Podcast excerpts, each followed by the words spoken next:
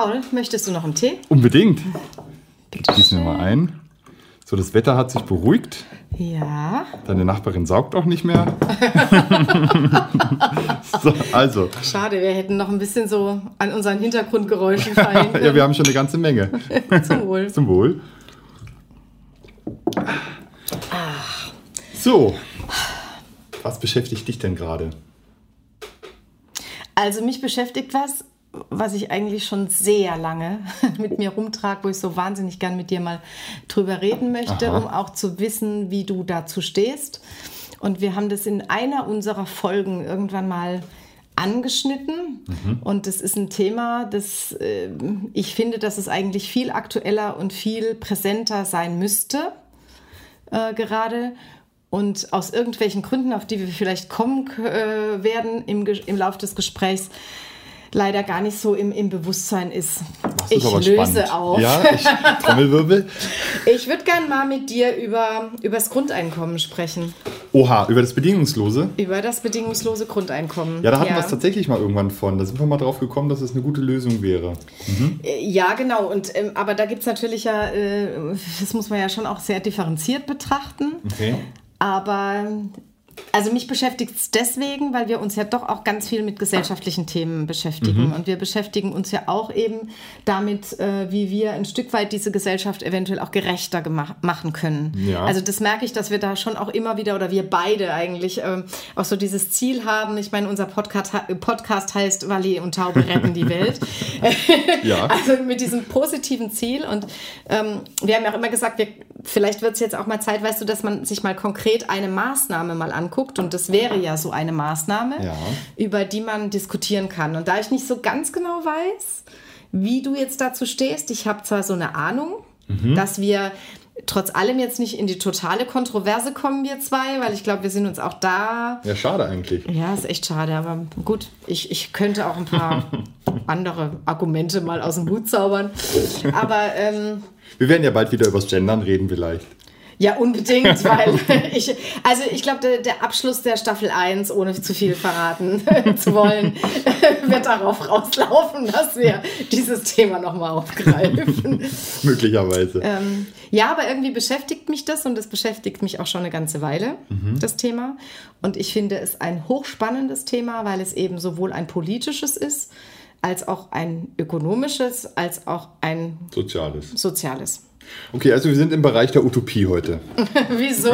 Ja, ja gut, das, ähm, äh, die Kritiker des Grundeinkommens bezeichnen es als, als Utopie. äh, wenn man sich äh, verschiedene ähm, Artikel dazu durchliest, ist es ganz spannend, dass das Wort Utopie Ja. Immer bei den kritischen Texten auftaucht. Also bei den Texten von, von den Autoren, die dem, dem Grundeinkommen an sich kritisch gegenüberstehen, ist das ja schon ein Argument. Es ist eine Utopie, das heißt, es ist etwas, was nicht umzusetzen ist Ja. in der Realität. Also wir können den Begriff ja mal im Hinterkopf behalten, vielleicht kommen wir wieder drauf. Ja, also ich meine, man muss natürlich auch sagen, wenn wir über das Grundeinkommen reden müssen, wie, müssen wir, glaube ich, uns klar darüber werden, worüber wir eigentlich reden, weil es gibt ja verschiedene Modelle beim Grundeinkommen. Das ist richtig. Und ähm, was ich eben spannend finde oder worüber ich eigentlich reden will, ist jetzt nicht über die unterschiedlichen Modelle, also ob es jetzt 600 Euro oder 1200 in der Spanne bewegt sich ja hauptsächlich, sondern prinzipiell die Idee, Menschen ein Einkommen zur Verfügung zu stellen, eben ohne eine Bedingung und dafür auf bestimmte Sozialabga äh, Sozialausgaben des Staates zu verzichten. Das ist die Idee, richtig. Ja, und, äh, und, und das ist schon mal eine ganz wichtige, äh, wichtige Grundlage, dass wir auf der sprechen, weil es gibt auch Modelle, die sagen, es soll dann trotzdem noch ähm, bestimmte Ja. äh, Ausgaben geben. Und ich denke halt auch immer an dieses, äh, an dieses Modell, das der Götz Werner schon vor, vor, äh, vor Genau. Jahren äh, auch entwickelt hat. Ich glaube vor, vor über 10 oder 15 Jahren, ja. Ja, das ist schon eine ganze Weile her, aus einem sehr ethischen und moralischen Ansatz ja auch heraus. Also Götz Werner ist der Gründer und Chef von DM. Genau, das stimmt, muss Hier man vielleicht noch Karlsruhe, dazu ja. sagen. Und der natürlich auch noch einen Gedanke mit reingebracht hat, also dass eben äh, das Steuersystem damit auch ähm, ganz anders Der hat, also der hat wirklich einen großen Wurf äh, sich überlegt. Ja, ja. also dass eben dass nicht das. Einkommen auch besteuert wird, sondern dass man eben zum Beispiel in Form von einer Mehrwertsteuer oder dass man den Konsum auch besteuert. Genau, der hat eine 100% Umsatzsteuer vorgeschlagen. Ja. Das ist dann die einzige Steuer. Das heißt, nur noch der Konsum wird besteuert, was auch seinen Reiz hat. Ja, genau. Warum hat es für dich einen Reiz? Naja, wir hatten ja die Folge äh, der Konsumkritik und wenn etwas besteuert wird zu 100 Prozent, dann wird es also teurer. Und ich bin ja der Meinung, dass die Konsumgüter, die uns umgeben, ja viel zu billig sind. Also mhm. nicht ihren wirklichen Wert widerspiegeln. Mhm. Wir hatten es ja davon, eine Jeans für 5 Euro, das, ja. der innere Wert ist viel höher. Das wissen wir auch alle. Mhm. Ja. Aber darum geht es ja gar nicht. Da geht es ja um sagen, anderen da Ansatz. Ist ja, genau, ja. da ist ja der Ansatz ein anderer. Ähm, er er ähm, legt ja auch den, den, den Fokus auf diesen Gerechtigkeitsaspekt. Ja. Weil in dem Moment, wo, wo alle ein, ein gleiches, äh, bedingungsloses Grundeinkommen bekommen, das eben auch nicht besteuert wird und die Steuer über die Konsumsteuer abgedeckt mhm. wird, ähm, ist die Belastung im Prinzip für alle gleich. Richtig, oder man hat es auch mehr in der Hand. Ne? Genau. Also wenn ich weniger kaufe, habe ich weniger Steuern. Ähm, und die Steuern, die wir heute zahlen, haben wir ja gar nicht in der Hand. Die mhm. werden uns ja, also du kennst ja deinen Lohnzettel, da hast du ja keinen Einfluss drauf. Ja, wenn du, du verdienst und das wird ja einfach abgezogen, mhm. ohne dass sich jemand fragt. Mhm. Und ich kam halt in der Corona-Krise nochmal verstärkt auf dieses Grundeinkommen, weil mhm. sich da ja eben gezeigt hat, ähm, in dieser Krise, bei den, bei den Solo-Selbstständigen zum mhm. Beispiel und bei den Künstlern, äh, was das für die bedeutet hat. Ja. Äh, dieser, dieser kom dieses komplette Berufsverbot, das sie ja plötzlich irgendwie hatten, also auch nicht arbeiten zu können. Ja. Und ähm, dass man sich, und da hat man ja, oder da hat der Staat ja äh, zu, äh, letztes Jahr tatsächlich sowas ähnliches gemacht. Also es gab ja dieses Unternehmereinkommen. Ja, das war, glaube ich, nur Baden-Württemberg, die es so gemacht ja, haben. Also auf jeden Fall für also drei nicht, Monate. Nicht überall, ja. Da genau. jeder 1000 Euro, glaube ich, bekommen, Richtig. ohne bedingungslos. Ja. Und es hat mich auch gewundert, weil es wäre ein Einstieg gewesen in, in so ein Modell. So, und ich frage mich, warum ist das etwas, was bei uns in meinen Augen zu wenig diskutiert wird. Mhm. Ich frage die Frage deswegen, weil ich denke, also wir haben eine Schere zwischen Arm und Reich, die immer stärker auf, aufgeht. Wir haben schon die Fragen der Gerechtigkeit. Wir haben die Fragen des Werts der Arbeit, ähm, auch für die Zukunft. Und wir haben die Frage der Belastung der Sozialsysteme. Ja. Und von daher finde ich, wäre es zumindest eigentlich wichtig, doch auch alternative Möglichkeiten mal zu diskutieren. Also mir ist klar, unser Sozialstaat existiert halt schon seit über 100 Jahren und der ist auf bestimmten Viel Prinzipien länger. aufgebaut. Aber aber warum nicht die Möglichkeit jetzt nutzen, das stärker zu diskutieren? Also Finnland zum Beispiel hat es ja in einem Modellversuch gemacht. Mhm. Die Schweiz hatte schon eine Abstimmung drüber. Und äh, interessant bei der Schweiz war tatsächlich, dass bei der ersten Abstimmung über das äh, Grundeinkommen sogar 24 Prozent wirklich dafür waren. Das ist für die Schweiz jetzt wirklich eine, eine hohe, hohe Beteiligung mhm. ähm, von Menschen, die sich dafür ausgesprochen haben. Und in Deutschland habe ich das Gefühl, dass das in der, in der öffentlichen Diskussion überhaupt nicht so präsent ist. Ja. Und es wundert mich. Also gerade vielleicht auch jetzt im Zuge von Corona. Frage, weißt du, wie deine Partei dazu steht? Ja. ich versuche es auch da immer wieder einzubringen, dass ich mir wünschte, wir würden mehr. Ähm, interessanterweise habe ich das, und ja, wobei die Frage ist fast, fast schon falsch, wie deine Partei dazu steht. Ähm, ich habe so das Gefühl, dass es gar keine einheitliche Meinung in meiner Partei gibt, dass es eine Meinung gibt. Äh, das wird immer relativ schnell abgecancelt. Also dieses Thema wird ganz schnell abgecancelt. Nee, es ist leider klarer. Uh, also, ich kenne auch genug Genossen, die das anders sehen. Also es gibt einen Parteitagsbeschluss in ja, deiner Partei, wo das weiß. komplett abgelehnt wird. Ich weiß, aber es gibt auch Genossen, so wie mich, äh, die das, die das nicht ganz so sehen. Ganz aber ich klar. Frage mich, ich wollte nur, dass die offizielle Linie ja. ist, äh, wird abgelehnt. Ja, und ähm, die Frage ist ja jetzt, warum es abgelehnt wird. Also was ist das Kritische an dem Grundeinkommen? Ja. Also es wird ja immer mit der Finanzierbarkeit Richtig. Äh, äh argumentiert das finde ich ein bisschen eine schwierige, schwierige Argumentation, weil ich so manchmal denke, also wenn wir heute nach Corona-Zeiten noch über die Finanzierbarkeit einer Maßnahme sprechen, Geld ist eigentlich genug da. Ich weiß schon, ja. was du meinst. Nee, ich glaube, das Inhaltliche ist das, ähm, warum der Begriff Utopie auch relativ schnell fällt. Ähm, wir sind ja, das hatten wir auch schon mal, eine relativ satt gewordene, saturierte Gesellschaft. Und die lechzt jetzt sich gerade nach Veränderungen. Und das Grundeinkommen, so wie es jetzt in der, in der reinen Lehre ja äh, da ist, wäre ja schon eine gewaltige Veränderung unserer Gesellschaft, Gesellschaft in, mhm. auf verschiedenen Arten, also auf verschiedenen Ebenen auch. Und ob wir dazu bereit sind, so eine gravierende Veränderung vorzunehmen, ohne dass Krieg herrscht, Revolution oder andere Naturkatastrophen, das ist, glaube ich, der utopische Gedanke, wo man sagt, ich kann mir gar nicht vorstellen, dass wir den Willen als Gesellschaft aufbringen, uns derart auf eine Veränderung mhm. einzustellen.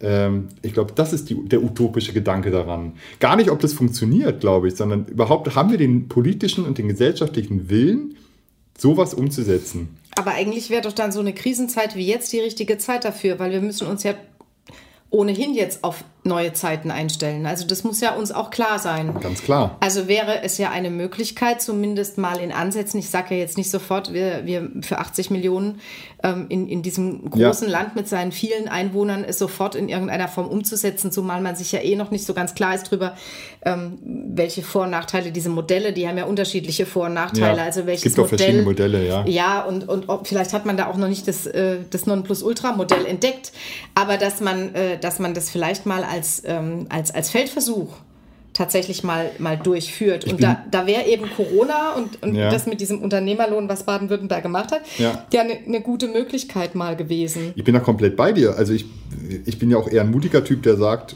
lass es uns probieren und dann modifizieren. Das mhm. ist der amerikanische Ansatz. Ne? Der mhm. Amerikaner würde sagen, jetzt machen wir einfach mal los mhm. und dann gucken wir mal, wie es läuft und und, und, und, gucken mal, ob wir noch was verändern können. Der Deutsche ist ja komplett anders. Er will genau wissen, was passiert und will schon alles genau vorher geregelt haben, was ja nie funktioniert. Ja, und vor allen Dingen, also wenn wir doch jetzt die, die Lehre gezogen haben aus Hartz IV mhm. und eigentlich auch meine Partei sich ja jetzt von Hartz IV mehr und mehr abgewendet hat, mhm. muss man auch äh, sagen, auch von der Agenda an sich abgewendet hat. Aber dann braucht man ja Alternativen. Und ja. man muss sich ja schon fragen, ähm, wie wollen wir den Sozialstaat in Zukunft aufstellen? Ja. Ich glaube, dass es noch einen anderen Grund gibt. Also neben der Finanzierbarkeit und dem Willen, glaube ich, dass ein ganz wichtiger Grund ist, was für, eine, was für einen Wert wir von Arbeit haben. Ich glaube, dass wir nach wie vor eben in dieser Leistungsgesellschaft leben. Mhm. Ähm, wo du Geld eben auch nur einnehmen darfst, wenn du dafür etwas geleistet hast. Also wenn du eben deine Arbeitskraft zur Verfügung gestellt hast. Ich glaube, dass ganz viele Menschen allein schon dieses, dieser Gedanke, also da kriegen jetzt alle, geschenkt. selbst die, ja. die, die gar nicht schaffen wolle, ja. die kriege jetzt 1000 Euro geschenkt. Ja, einfach also, so. Einfach ja. so. Und ich glaube, dass das für ganz viele nämlich dann plötzlich das, was ich jetzt vielleicht als eher gerecht ansehen würde, mhm vielleicht von ganz vielen plötzlich als ungerecht angesehen wird. Weil da natürlich ein, ein, ganz bestimmtes Menschenbild dahinter steckt. Und das ja. hat vielleicht jetzt auch was mit dem zu tun, was du gesagt hast. Dass, dass die wir als Gesellschaft uns nicht verändern wollen, ja. weil wir natürlich auch durch ein ganz bestimmtes Menschenbild geprägt sind. Ganz klar. Also dieser Pietismus, den du jetzt ansprichst, ja, wir müssen fleißig sein, wir müssen alles geben das zieht sich ja durch alles durch und das hat der Kretschmann ja zu Recht gerade gesagt. Er hat es ja kritisiert, ich glaube gestern in einem Interview, wo er sagt, wir müssen aufhören, so geschäftig zu tun, um nicht als faul dazustehen. Mhm. Ja? Und das finde ich einen ganz, ganz wichtigen Gedanken, ja? dass, dass, dass alle Minister und alle müssen ständig Ideen nach draußen pauken und man muss ständig das Gefühl haben, der arbeitet 24 Stunden, damit wir nicht denken, das ist eine komplette Fehlbesetzung. Und das haben wir ja auch, du musst ja nur, bist im Büro und gehst irgendwie eine halbe Stunde früher. Ja? So, da fragt ja keiner, was hast du jetzt die letzten siebeneinhalb Stunden gemacht, sondern es wird gefragt, äh, wieso gehst du nur eine halbe Stunde früher, was ist denn da los? Ja, was, was hat denn der? Ja? Und das schwingt ja immer mit. So. Ja, ja, klar. Also wir werden ja vielleicht auch nochmal, das würde mich ja auch mal interessieren, über äh, Arbeit in Zukunft klar. reden. Äh, diese neuen Arbeitsformen, ja, das hat ja viel mehr damit zu tun, dass viele jetzt auch die Vier-Tage-Woche zum Beispiel schon fordern. Also dass jemand zum Beispiel auch sagt, wir, wir brauchen eine ganz andere Definition von Arbeit. Ja. Und dazu würde dieses Grundeinkommen natürlich auch ganz beitragen, klar. indem du eben sagst, ähm, von diesen 1000 Euro kannst du ja auch nicht leben, nicht in unserer Gesellschaft. Das heißt, Könnte du wirst, ja, du Man, man muss ja auch von Hartz IV 464 Euro sind, glaube ich, muss man ja auch leben können. Ja, das Plus ist richtig. Ja. Ähm, nur da kommen ja dann auch noch andere Sozialleistungen ja, ja, hinzu, die dann eventuell auch wegfallen. Das Sag ich ja plus auch, Miete, also wahrscheinlich genau. kommt man schon auch auf 1000 Euro. Das heißt also, die, die, die, die, die, diese Bereitschaft oder du, du, die meisten Menschen, und das ist halt mein Menschenbild, ja. ich bin der Überzeugung, dass der Mensch ja eine Bestimmung hat und dass er etwas tun will. Also der Mensch an sich ist ein Mensch, der etwas tun will. Mhm. In der Mehrheit. Ja. In der Mehrheit. Und von daher denke ich, dass eben die Mehrheit durchaus bestrebt ist, ähm, zu dem Bruttoinlandsprodukt in Deutschland dann etwas beizutragen, außer diesen 1000 äh, Euro, die du kriegst. Weil das ist ja auch natürlich immer eine Kritik, die kommt, dass man sagt, okay, wenn ich jetzt 1000 Euro kriege, dann brauche ich ja eventuell nicht mehr arbeiten. Wer macht denn dann auch die Jobs, die gemacht werden müssen? Ja. Also äh, wenn man natürlich ein Menschenbild hat und sagt, äh, der, der Mensch möchte gerne arbeiten, dann ist natürlich die Frage, aber will dann überhaupt noch irgendjemand unseren Müll wegbringen? Will denn überhaupt noch jemand eine, eine Arbeit tun, die eigentlich eher ähm, eine, eine, harte Arbeit ja, ist? Die keinen Spaß macht. Also ich glaube, ich würde noch mal einen Schritt weiter gehen. Also ich glaube nicht, dass wir das Bruttosozialprodukt äh, steigern wollen. Das ist, glaube ich, nicht unser Antrieb. Aber jeder sucht den Sinn des Lebens letztlich. Und, und ich glaube, dass für die allerwenigsten Menschen der Sinn des Lebens darin besteht, auf dem Sofa zu sitzen und sich gut gehen zu lassen was ja mit 1000 Euro vielleicht ginge. Ja, ja, aber da würde ich dir eben, da könnte ich ja als Kritiker dir widersprechen und sagen, ja, aber der Sinn des Lebens, ich nehme jetzt einfach mal äh, die, die Leute, die ich echt bewundere für ihre Arbeiten, ja. nämlich die Müllabfuhr. Ja, also wenn, so total sinnvoll. ja, aber ob du diese Arbeit machen willst. Nee, jetzt kommt ja noch was anderes dazu. Was viele ja noch gar nicht so richtig überblicken können. Das ist ja diese Digitalisierung der Gesellschaft. Das mhm. heißt, es ist absehbar, und zwar in Jahren, ja, gar nicht in Jahrzehnten, dass viele Jobs automatisch automatisiert werden und wegfallen und die Wertschöpfung einfach durch Maschinen passiert. Müllabfuhr. Ich, es ist nicht utopisch, sich vorzustellen, dass es mal voll automatisiert passiert. Mhm. Ich brauche doch nicht drei Menschen auf dem, auf, dem, auf dem LKW, der durchfährt, sondern das kann ich theoretisch alles irgendwann auch technisiert machen. Mhm. Und davon gibt es ja ganz viele Jobs, und zwar auch Jobs, die wir noch gar nicht auf dem Zettel haben. Ja, auch Beraterjobs. Ja, das kann irgendwann alles. Neue Jobs, die entstehen werden, wenn alte wegfallen. Ja, ja, aber ich meine, jetzt, mhm. jetzige bestehende Jobs, ja. wo Leute denken, ja, mein Job, das kann nur ein Mensch machen. Ja. Und das glaube ich nicht, weil irgendwann mhm. werden die Algorithmen so schlau sein, dass man auch Beratungstätigkeiten auch mit, mit Computern und Algorithmen mhm. darstellen kann. Das heißt, wir haben irgendwann eine Wertschöpfung, die nicht mehr mit Arbeitskraft zusammenhängt. Mhm. Und die Frage besteht dann, wie kann ich diese Wertschöpfung wieder in die Gesellschaft geben? Ja. Wir wollen ja nicht, dass jemand 1000 Roboter baut und dann noch reicher wird, als er ist. Das wird vielleicht auch passieren, mhm. sondern wir wollen ja, dass die Gesellschaft was davon hat, weil wir ja alle das auch ermöglichen. Und dann ist eine Möglichkeit, die halt diskutiert wird, dieses Grundeinkommen, um alle an dieser Wertschöpfung auch teilhaben lassen zu können. Mhm. Weil ganz viele Jobs, die jetzt noch irgendwie stattfinden, werden irgendwann automatisiert stattfinden. Mhm. Ja? Wie stehst du denn aber dann dazu, dass man sagt, wenn jeder 1000 Euro kriegt, mhm. dann profitieren natürlich jetzt äh, diejenigen, die eher zu den armutsgefährdeten Schichten in Deutschland gehören. Ja. Aber die 1000 Euro kriegt ja auch der Milliardär, weil es ist ja ein bedingungsloses Grundeinkommen. Ja. Nun haben wir ja jetzt schon äh, das, das Problem, ähm, dass äh, das Vermögen in, in, in Deutschland sehr stark angehäuft ist bei einer kleinen Gruppe. Mhm. Die kriegen das ja auch. Das heißt, die kriegen monatlich auch noch ein Peanuts von, von 1000 ja. Euro. Es ist ja bedingungslos und es kriegt jeder. Ja. Ähm, da könnte man natürlich vorwerfen und könnte sagen, ja, aber das schafft ja dann wiederum keine Gerechtigkeit. Also, gerecht ist ja erstmal, was alle kriegen. A. Und B gibt es verschiedene Modelle. Zum Beispiel gibt es ja auch das Modell, ähm, dass man das bedingungslose Einkommen als, als negative Steuer, Lohnsteuer sieht. Das mhm. heißt, wenn du nichts verdienst, bekommst du es und je mehr du verdienst, desto weniger bekommst du mhm. an Grund. Also das Modell gäbe es auch, dann wird mhm. der Millionär halt nichts mehr bekommen.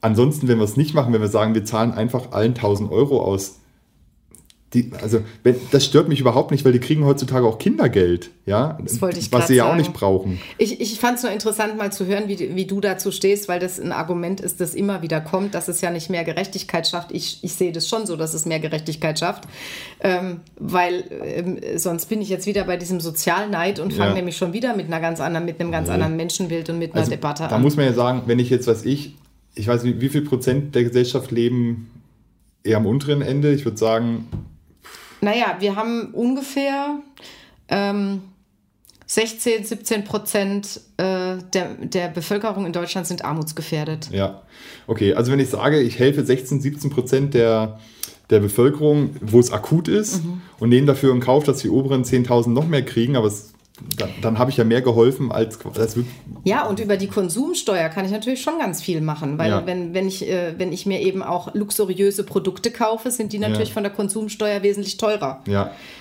Das, also das ist ja der zweite Teil dieser Idee von, von Götz Werner. Mhm. da weiß ich nicht, wie ausgegoren das schon ist, weil natürlich, wenn ich jetzt eine 100% Konsumsteuer habe, das ist natürlich eine sehr hohe Steuer, dann, dann, mm, ich, dann ist natürlich die Vermeidungsstrategie, dass ich also etwas schwarz irgendwie weitergebe, mhm. die Gefahr ist sehr hoch. Da weiß ich nicht, ob das wirklich so funktioniert.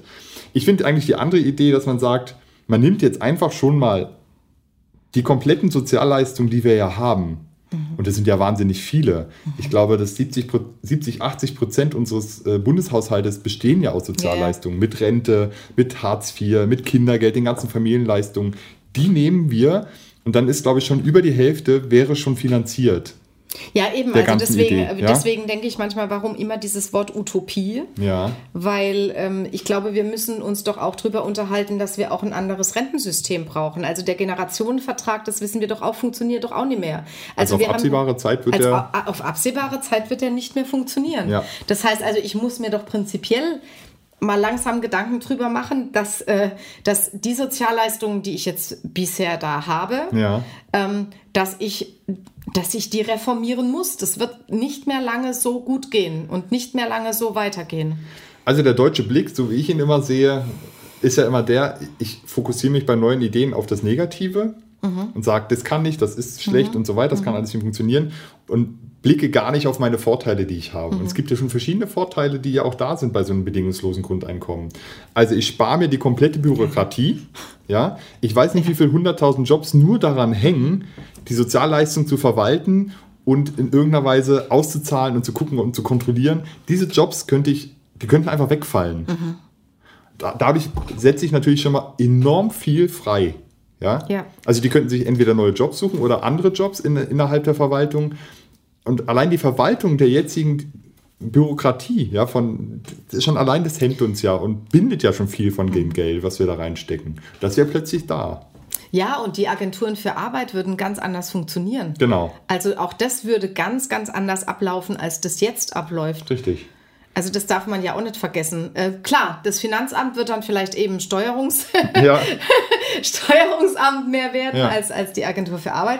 Aber, äh, aber ich glaube, dass, äh, dass man da auch wirklich einiges, also gerade dieser Bürokratiewegfall, genau.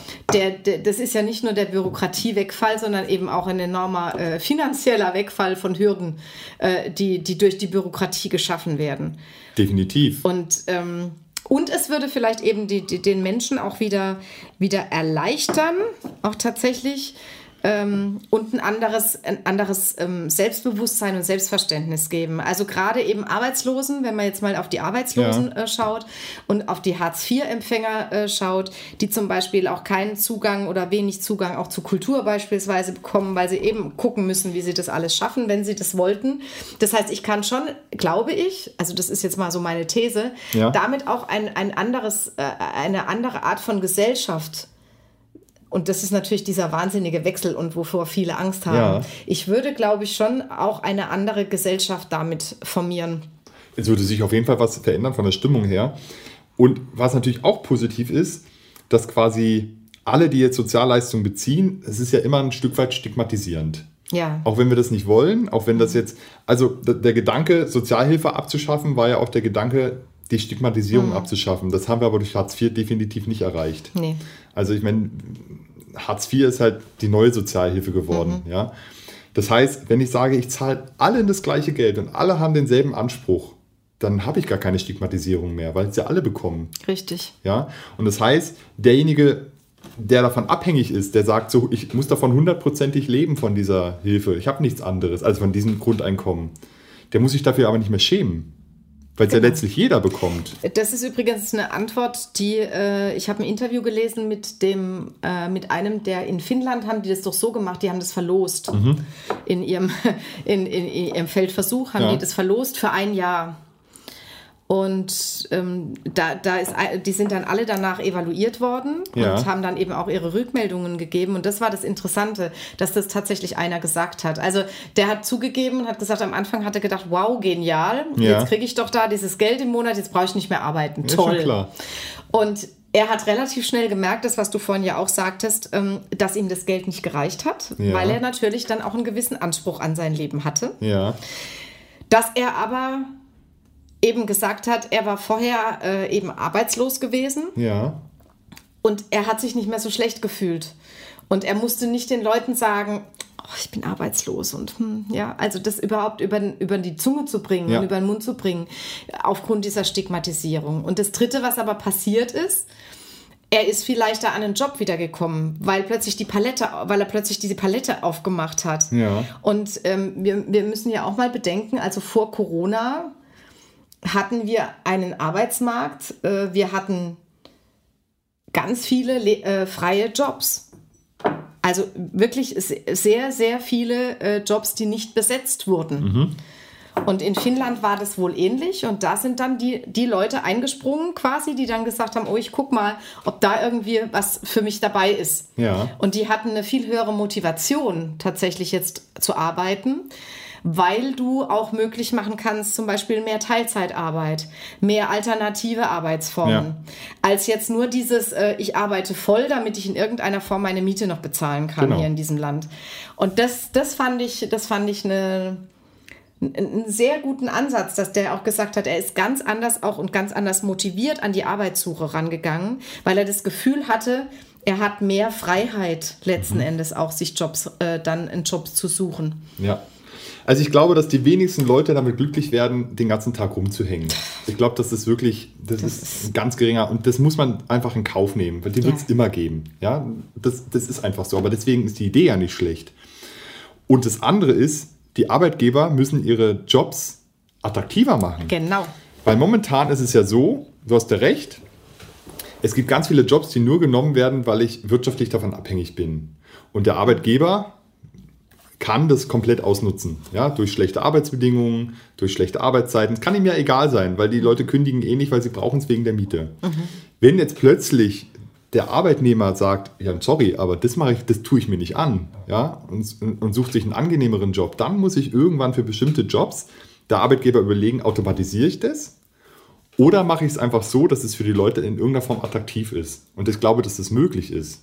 Und das heißt, diese, diese Ausnutzung, diese Ausbeutung, der wäre auf jeden Fall ein Riegel vorgeschoben, weil die Leute jederzeit sagen können, Entschuldigung, dann bleibe ich lieber zu Hause. Ja. Und das finde ich einen angenehmen, also könnte ich mir als guten Effekt vorstellen. Ja. Aber ich glaube, oder anders gefragt, warum glaubst du denn, warum wird denn das so wenig thematisiert? Also warum wird denn das so als, es wird ja auch sehr belächelt. Also es gibt ja manche, wenn du das als Vorschlag bringst und sagst, ja. ich finde das mit dem Grundeinkommen gar nicht so schlecht, also dass, dass das manche so richtig belächeln, vielleicht auch als, als sogenannte linke Idee, was es ja eigentlich überhaupt nicht ist, weil es, es ist eigentlich die höchste Form der, der Liberalisierung, wenn ja. du es mal auch so nimmst. Ich glaub, der Götz Werner ist auch gar kein Linker, ne? Äh, nee, absolut nicht. und ähm, für, für mich ist die, stellt sich wirklich die Frage, äh, Warum, warum haben wir denn vermeintlich so Angst? Du hast vorhin diesen, diesen Willen zur Veränderung, den man nicht mag. Ja, nee, den wir nicht, den wir nicht Oder brauchen und den haben. Wir nicht, ja. ja. Aber was könnte es denn noch für einen Grund geben? Also außer auch der Finanzierbarkeit Vielleicht ist es so, da kenne ich mich jetzt zu wenig aus. Also ich bin natürlich schon, habe mir da auch diese Modelle angeguckt und natürlich wäre natürlich viel Geld äh, dafür aufzuwenden, je nachdem, welches Modell du nimmst. Andererseits hast du ja auch deutlich gemacht, wenn du den Haushalt mal anguckst und du müsstest das natürlich abgleichen, ja. äh, welche Sozialleistungen äh, bleiben denn noch, beziehungsweise, beziehungsweise welche kommen denn weg. Die würden ja alle wegfallen. ja? ja? Genau. Also ich hätte, bräuchte keine Rentenversicherung, ich bräuchte keine Arbeitslosenversicherung. Was machst du mit dem Kindergeld? Ja, das müsste, dann, das müsste man natürlich weiterzahlen. Da braucht es natürlich eine Differenzierung zwischen mhm. Kinderlosen und, und, und Kinder. Ja. Aber andere Familienleistungen können weg. auch ein bedingungsloses. Das wäre zu diskutieren. Vielleicht kriegen die ein halbes bedingungsloses so. Einkommen. So, ne? Dann wäre das schon wieder geklärt ja. letztlich. Ja. Aber andere Sozialleistungen könnten ja alle wegfallen, ja. ja? Wohnungsgeld, da gibt es so viele Sozialleistungen, ja. ich weiß gar nicht mehr. Ich glaube, allein im Familienbereich gibt es über 100 Sozialleistungen, die ja, da alle und ganz ehrlich, kennen. Corona hat uns doch gezeigt, dass die Finanzierbarkeit in vielen Teilen kein Problem ist. Außerdem glaube ich, wenn du wirklich eine motivierte Gesellschaft hast, ähm, die, äh, die, die, die die wirklich motiviert ist zu arbeiten, wirst du eben, ich komme jetzt nochmal aufs Bruttoinlandsprodukt, weil natürlich ist der ökonomische Faktor ein wichtiger. Und der ist auch für den Staat, dass, dass er überhaupt so eine Maßnahme diskutiert, natürlich ein wichtiger. Mhm. Also was bringt es jetzt auch dem, dem Staat? Wie viel Staatseinnahmen? Ich meine, im Moment haben wir eben die Steuern, ja. ähm, die dem Staat Einnahmen generieren. Das heißt, du musst natürlich nur schon gucken, ja. was, was bleibt dem Staat? Der muss ja auch andere Ausgaben finanzieren. Ja. ja? Und er, er, er finanziert ja nicht nur das Grundeinkommen, sondern er, er braucht ja auch noch für Sicherheit Sicherheit, Verteidigung, Genau, also Regierung. für viele andere ja. Dinge äh, noch Geld. Ich glaube trotzdem, dass die Finanzierbarkeit, wenn man es mal durchrechnet, nicht der Punkt ist, warum man sich nicht damit beschäftigt. Also auf deine Frage zurückzukommen, die ja. muss ich ja noch beantworten. Ja. Warum? Ich glaube, dass es ganz fest in unseren Köpfen ist, über Jahrhunderte, Jahrtausende, Arbeit ist gleich Geld. Hm. Und das ist so eine einfache Formel und die zu durchbrechen, das ist, glaube ich, auch der utopische Gedanke, dass das irgendwann mal möglich ist, dem aus dem Weg zu gehen. Und das Problem ist nämlich an der Formel, Arbeit ist gleich Geld, dass wir ganz viel Arbeit leisten in der Gesellschaft, die nicht vergütet wird. Mhm. Erziehungsarbeit, mhm soziale Arbeit, Hausarbeit. Mhm. Das wird ja alles nicht vergütet, das hat ja keinen Wert. Mhm. Also in unserer kapitalistischen Gesellschaft ist ja alles, was nicht bezahlt wird, wertlos.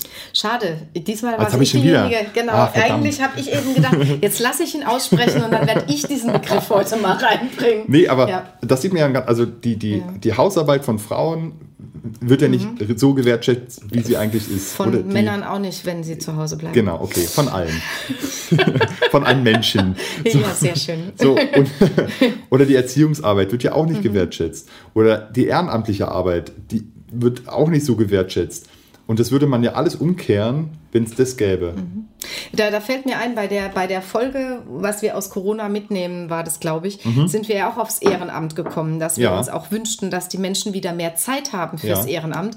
Auch das würde für mich wäre für mich mit ein Grund für das bedingungslose Grundeinkommen, weil ich mir vorstellen kann, wenn ich das bedingungslose Grundeinkommen hätte, würde dann zum Beispiel in Teilzeit arbeiten, hätte ich aber dann auch wieder eben die Möglichkeit, mich ehrenamtlich zu engagieren. Ganz klar. Ja, das heißt also auch hier, das Grundeinkommen würde, wenn ich jetzt auch drüber nachdenke, eventuell eben auch mehr Freiräume und Zeit mir bringen als Mensch. Ja. Und die kann ich ja unterschiedlich für die Gesellschaft einsetzen. Also ich kann sie ökonomisch einsetzen, indem ich noch zusätzlich meine Arbeitskraft zur Verfügung stelle. Ja. Und ich kann sie natürlich sozial einsetzen, indem ich mich im Ehrenamt engagiere und die Gesellschaft da in irgendeiner Form äh, nach vorne bringe. Auf jeden Fall. Und, und das hätte wiederum für den Staat sogar den Vorteil, dass ja nicht alles bezahlt werden müsste, weil heute haben wir natürlich auch so eine Situation, dass ganz viele sagen, Boah, aber ohne, also ohne, dass ich dafür ein Geld kriege, mache ich das nicht. Richtig. Ja, also die, die, äh, die, diese Einstellung ist ja bei ganz vielen vorhanden. Und diese Einstellung könnte man vielleicht dadurch auch revidieren. Definitiv. Man könnte einige Leistungen, die momentan äh, quasi professionell geleistet werden, die könnte man vielleicht dann im, im Ehrenamtlichen abdecken.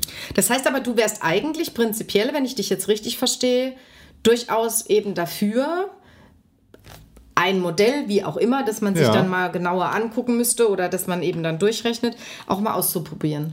Bin ich auf jeden Fall dafür, mhm. ja. Also ich finde es an sich, also der Ansatz, und einen Ansatz haben wir noch ver vergessen. Also wir haben natürlich den, den ähm, sozialen Ansatz oder den Gerechtigkeitsansatz, dass wir alle auf eine gleiche Stufe stellen. Aber es gibt noch den wirtschaftlichen Ansatz oder das Argument zu sagen, wir würden damit auch die Wirtschaft fördern. Also es, es ist ja nicht nur so, dass es was kostet, sondern es bringt auch was ich bin zum Beispiel, ich kann viel risikofreudiger sein in, in wirtschaftlichen Entscheidungen. Ich kann mich zum Beispiel selbstständig machen mit einem Geschäft, mit einer Idee, weil ich ja weiß, ein großer Teil meines Einkommens ist ja schon da. Mhm. Also ich kann viel mehr ins Risiko gehen. Mit, mit, ich ich mache eine Bäckerei auf, ich mache ein Geschäft, was auch immer auf, weil ich ja weiß, ich, da ist schon was da. Mhm. Wenn ich das heute mache, ja, dann kann ich vielleicht über die Ich-AG zwölf Monate mhm. gefördert werden, aber ist aber auch alles ganz kompliziert. Aber ich habe ein wahnsinnig hohes Risiko. Wenn ich scheitere, bin ich vielleicht in der Privatinsolvenz oder ich komme gar nicht so weit über den Punkt, bis es rechnet, weil mir einfach das Geld ausgeht. Da könnten viel mehr Ideen und viel mehr äh, Dinge gefördert werden automatisch, weil schon was da ist, was mich, was mich trägt. Und damit hättest du äh, äh eine Innovationsfreude, die ja. du damit auch fördern könntest. Ne? Genau. Also ähm, ich glaube, das, das, das merkt man ja auch. Wir haben ja sowas wie einen Innovationsstau, habe ich manchmal das Gefühl, auch in Deutschland. Ja, und also früher dieses, dieses Land der, der, der Entwickler, dieses ja. Land der Ideen, das, das wir, äh, wofür wir ja auch mal standen. Also nicht nur Dichter und Denker, ja. sondern auch viele Erfindungen Definitiv. sind aus Deutschland gekommen, weil es eben die Dichter und Denker waren. Genau. ähm, und, und da sagt man ja auch in letzter Zeit, wir, wir sind in so einem Innovationsstau. Also die meisten Erfindungen kommen eben nicht mehr aus Deutschland. Die mhm. sind nicht mehr made in Germany. Ja. Das heißt, wenn wir es darüber schaffen würden, ähm, die Menschen auch wieder dazu zu bringen, wie, wie du richtig sagst, an den Gedanken habe ich jetzt, da habe ich noch gar nicht dran gedacht, dass gerade auch dieser ähm, Schritt zur Selbstständigkeit damit gefördert werden könnte. Ja. Mit innovativen Ideen. Das finde ich ein sehr, sehr gutes Argument, muss ich sagen. Und da könnte was draus entwickeln. Das können, das können wir ja gar nicht prognostizieren, aber das würde eine Dynamik vielleicht freisetzen, die uns mhm. in irgendeiner Weise positiv weiterbringt. Mhm. Auch wirtschaftlich. Ja? Dass man das nicht nur sieht als, oh Gott, das kostet so viel Geld und das ist einfach nur ein Wahnsinn, das schaffen wir nicht. Aber es ist eine Investition, die sich vielleicht auszahlt. Aber warum, warum gehen wir es nicht an? Also warum sind auch Parteien wie meine äh, ich weiß jetzt nicht, wie die Grünen zu dem Grundeinkommen Positiv. stehen. Ich weiß nicht, wie. Ja, höre ich aber auch wenig drüber. Ja, weil die ja, weil sie ja wissen, dass sie in der Minderheit. Also ich glaube nur die, die FDP. Also Entschuldigung, wir, wir reden hier gerade von Selbstständigen, äh, von Innovation, von einem, von einem Land mit, mit, mit hoher Liberalität.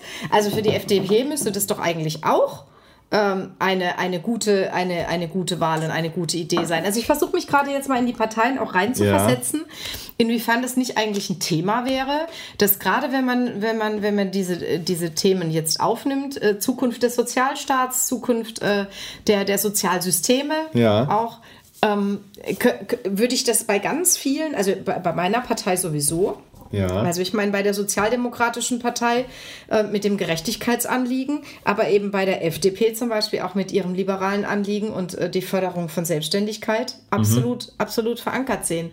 Und ich frage mich, warum ist es kein Thema? Warum ist es auch für unsere Parteien kein Thema?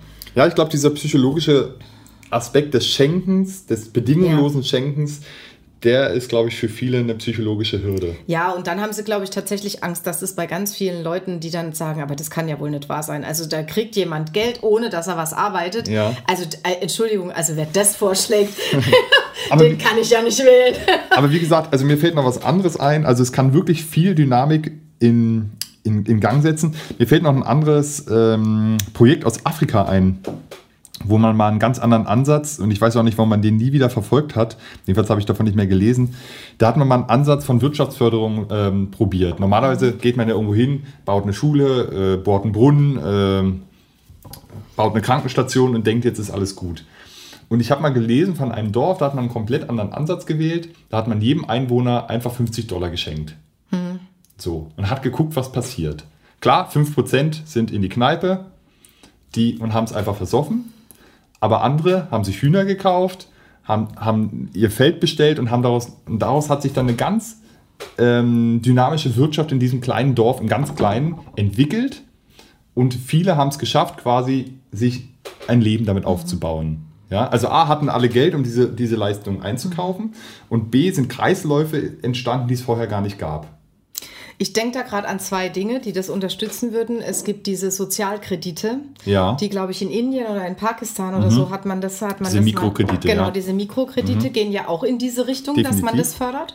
Äh, und ich selbst bin Mitglied eines Vereins, der sich nennt Hilfe zur Selbsthilfe. Ja. Also in Entwicklungsländern nicht den Leuten einfach was zu bringen oder ja. hinzustellen oder zu bauen, genau. sondern eben aus diesem gleichen Ansatz äh, zu sagen, passt mal auf, hier ist zum Beispiel ein Fonds, hier ist Geld und jetzt entwickeln wir da mal einen Plan. Also wir unterstützen euch, wenn ihr unsere Hilfe braucht, aber ihr macht. Ja, also dieses Hilfe zur Selbsthilfe, dass sie sich selbst helfen können und selbst was entwickeln können ja. daraus.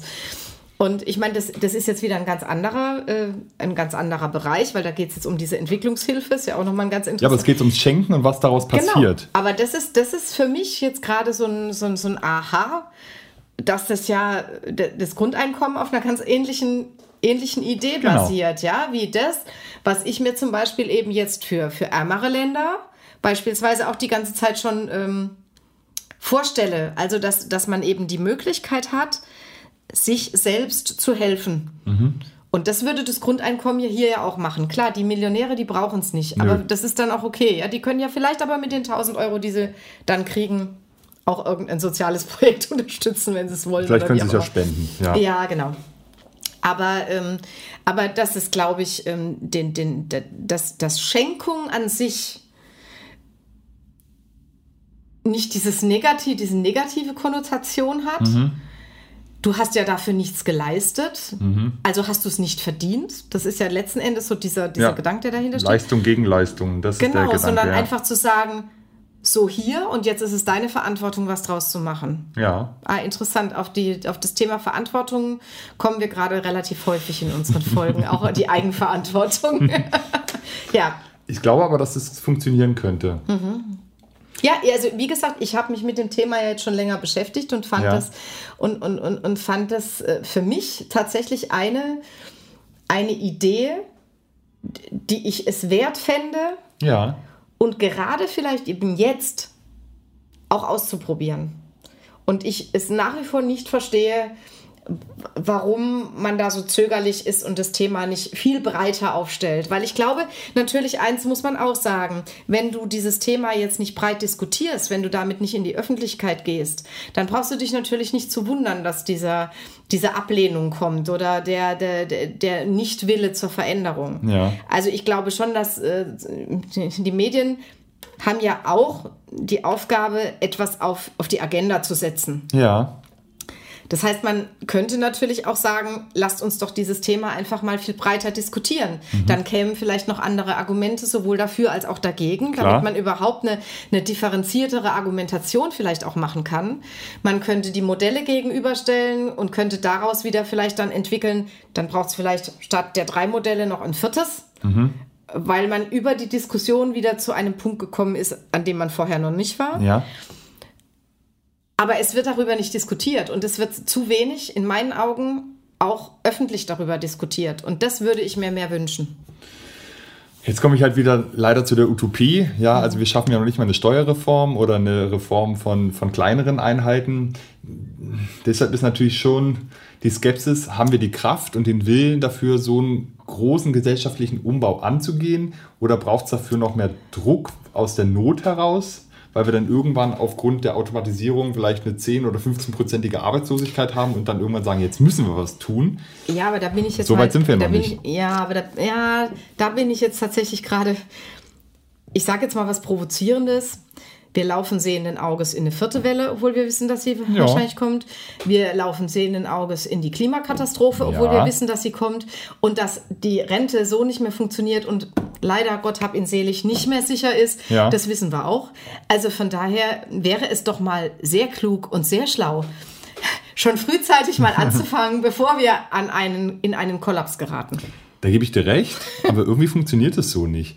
Also bei der Rente gebe ich dir recht, da gab es ja eine Rentenkommission, die hat jetzt gesagt, eigentlich müssen, brauchen wir rein aus den mhm. Fakten mhm. heraus. Mhm. Also gar nicht, äh, weil sie sozialistisch sind oder weil sie sagen, eine, eine, Ideologie haben, sagen sie, rein, wenn wir uns die Zahlen angucken, brauchen wir eine Rente mit 68. Mhm. So, also nur, ich nehme ja, ich, ich, ich, nehme, was ich habe und rechne mir das aus, kommt das einfach heraus. Mhm. Und da sagt doch der Altmaier tatsächlich, ja, die haben, die haben nicht die richtigen Fakten. Das, eigentlich muss man das ganz anders rechnen. Also eine komplette Verleugnung der Fakten letztlich. Weil man nicht ehrlich zu sich ist. Ja, ja beziehungsweise sagt, jetzt eine Forderung aufgrund des alten Systems macht, ja. aufgrund der Fakten des alten Systems, ja. anstatt jetzt zu sagen, aber wenn wir die nicht wollen, dann, brauchen wir, dann brauchen wir ein anderes System. Dann müssen wir uns was überlegen, was wir, dass wir anders da dran gehen. Genau. Und, und, und das ist das, was mich dann, was mich dann ärgert, so weil ich dann zu, macht, ja, ja, das macht mich wirklich fassungslos, weil ich dann denke, nur zu sagen, naja, aber das, äh, ja, und dann wird es wieder, wieder beiseite geschoben. Ja, wenn das die Alternative ist und wir aber diese Alternative nicht wollen, ja. dann brauchen wir Was etwas anderes. Ja. Und äh, das bedingungslose Grundeinkommen wäre ja vielleicht ein Weg. Es wäre schön, wir würden sowas mal uns trauen, als Gesellschaft insgesamt. Wir müssen mutiger werden. Also eben denke ich jetzt gerade, ich würde gerne damit abschließen, dass ich mir wünschte, wir würden in dieser Gesellschaft wirklich mehr Mut aufbringen. Und zwar Mut zur Veränderung. Entscheidungen zu treffen, selbst wenn wir eben nicht wissen, werden sie tragen, werden sie nicht tragen. Ich, ich habe das Gefühl, durch dieses immer und ewige Kleinschrittige ja. äh, kommen wir auch irgendwie nicht so richtig voran. Und das sind wir aber diesen jungen Menschen, die die Zukunft bilden, irgendwie auch schuldig. Definitiv. Also wir müssen unsere Risikoscheu ein bisschen ablegen, aber darüber mhm. könnten wir mal eine eigene Folge machen. Das ist eine super Idee, Paul. Und wir merken uns jetzt, dass das ein Ergebnis war von heute, dass wir äh, äh mehr ins Risiko wollen. Gesamtgesellschaftlich gesehen. Gesamtgesellschaftlich gesehen. Also unterstützen genau. wir das. Bis Zum dahin. Wohl. Zum Wohl.